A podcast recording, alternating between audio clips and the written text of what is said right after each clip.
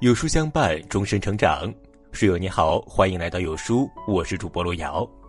今天跟大家分享的文章叫做《原来这就是富人思维》，一起来听。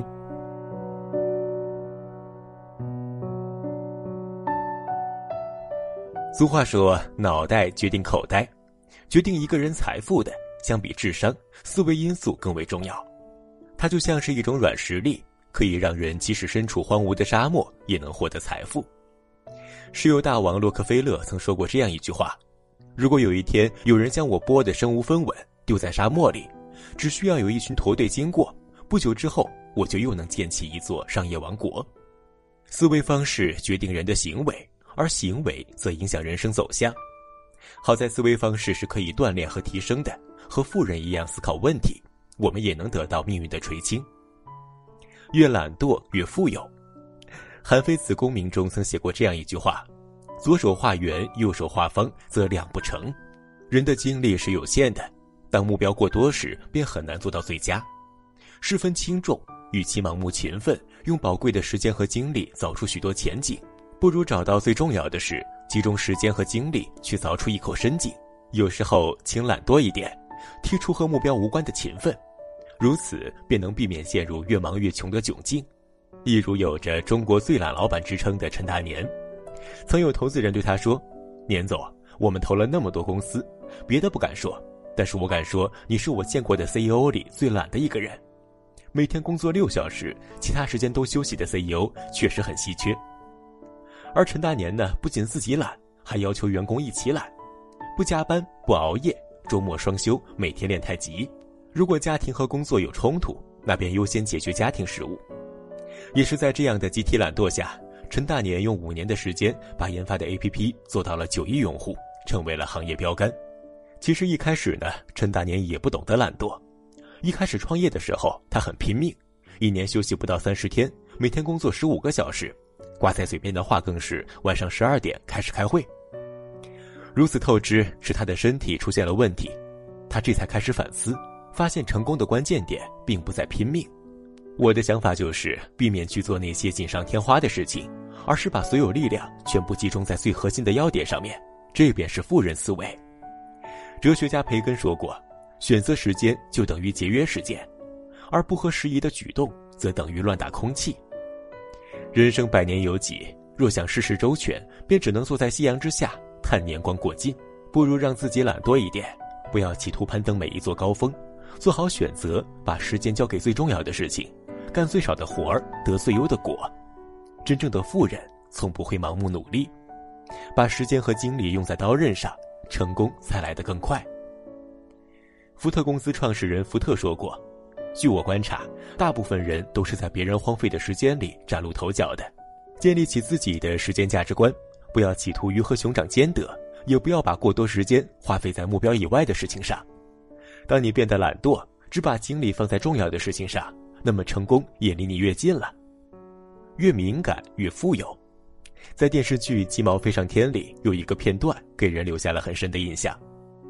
陈江河还没有开启创业之路时，骆玉珠就凭借自己的勤奋和独到的眼光，成为了首屈一指的袜子大王。看着骆玉珠火热的生意，大家伙眼红了，纷纷央求陈江河也带着他们找到袜子厂，与骆玉珠分一杯羹。而陈江河呢，却给大家提供了另外一条赚钱门路：卖猪皮手套。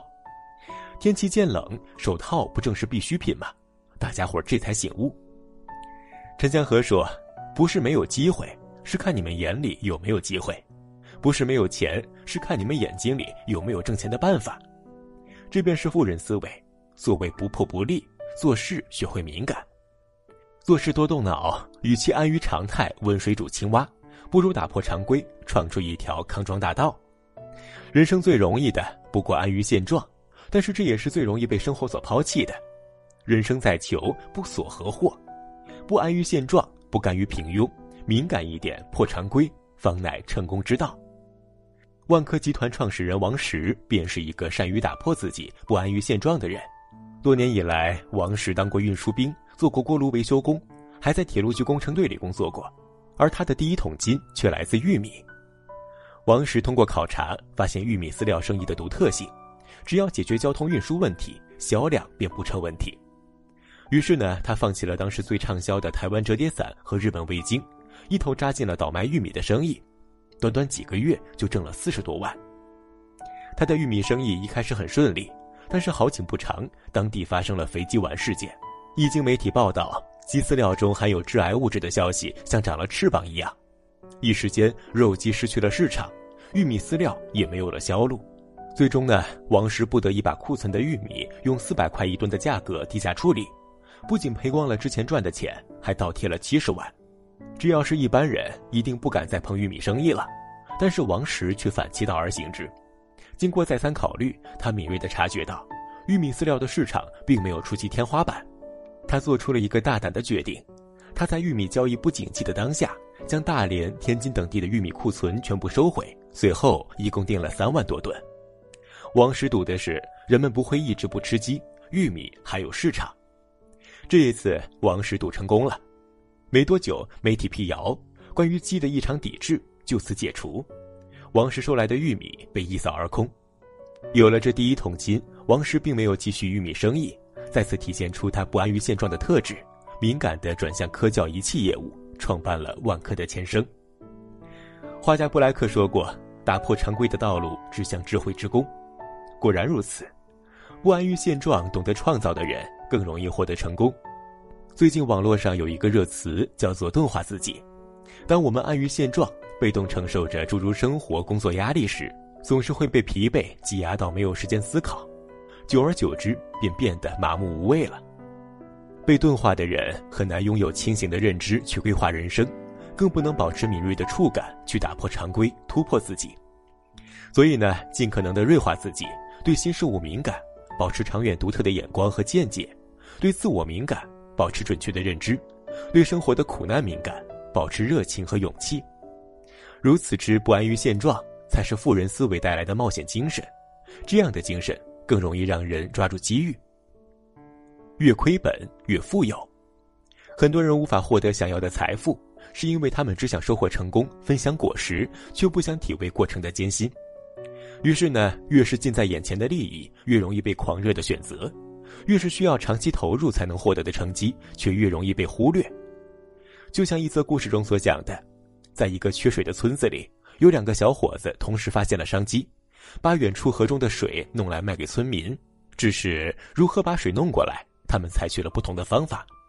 一个小伙子找来两个桶，每天挑水卖。而另外一个小伙子则请了几个人，花了几个月的时间修出了一条水管。就在前者笑话后者几个月没有收入的时候，后者的水管通水了，大量的水卖给村民，不仅轻松，收入还是前一个小伙子望尘莫及的。对比更鲜明的是，前者不挑水便没有收入，而后者即便躺平也会有源源不断的税后收入。这可当真是眼界决定高度。当一个人可以放下眼前的利益，选择吃亏。甘于付出时间和精力去做长远规划，延迟满足，精心等待后，复利效应便会诞生了。就如中国传统史学的开山鼻祖左丘明所说：“君子务之大者远者，小人务之小者近者。”把眼界放宽，考虑事情长久一些，能够去为了长远的目标潜下心来先投入，如此成功不远矣。这亦是富人思维。曾有研究表明，很多创业成功者。在读大学的时候，往往不会选择容易上手、重复性比较高的工作，他们更倾向于有挑战性、能够成长的工作。这让他们在实践中学会如何组织、交流，甚至运作，更使他们明白，时间并非金钱，与赚钱比起来，让自己值钱才是更有价值的事情。原腾讯副总裁吴军在我对年轻人第一份工作的建议中这样说道。第一份工作，哪怕工资比在其他公司低百分之二十，但如果有很大的成长空间，也要选择留下来，因为它可以让人快速成功。比如养成好的职业习惯，获得优秀的专业技能，或者拥有纵观全局的能力。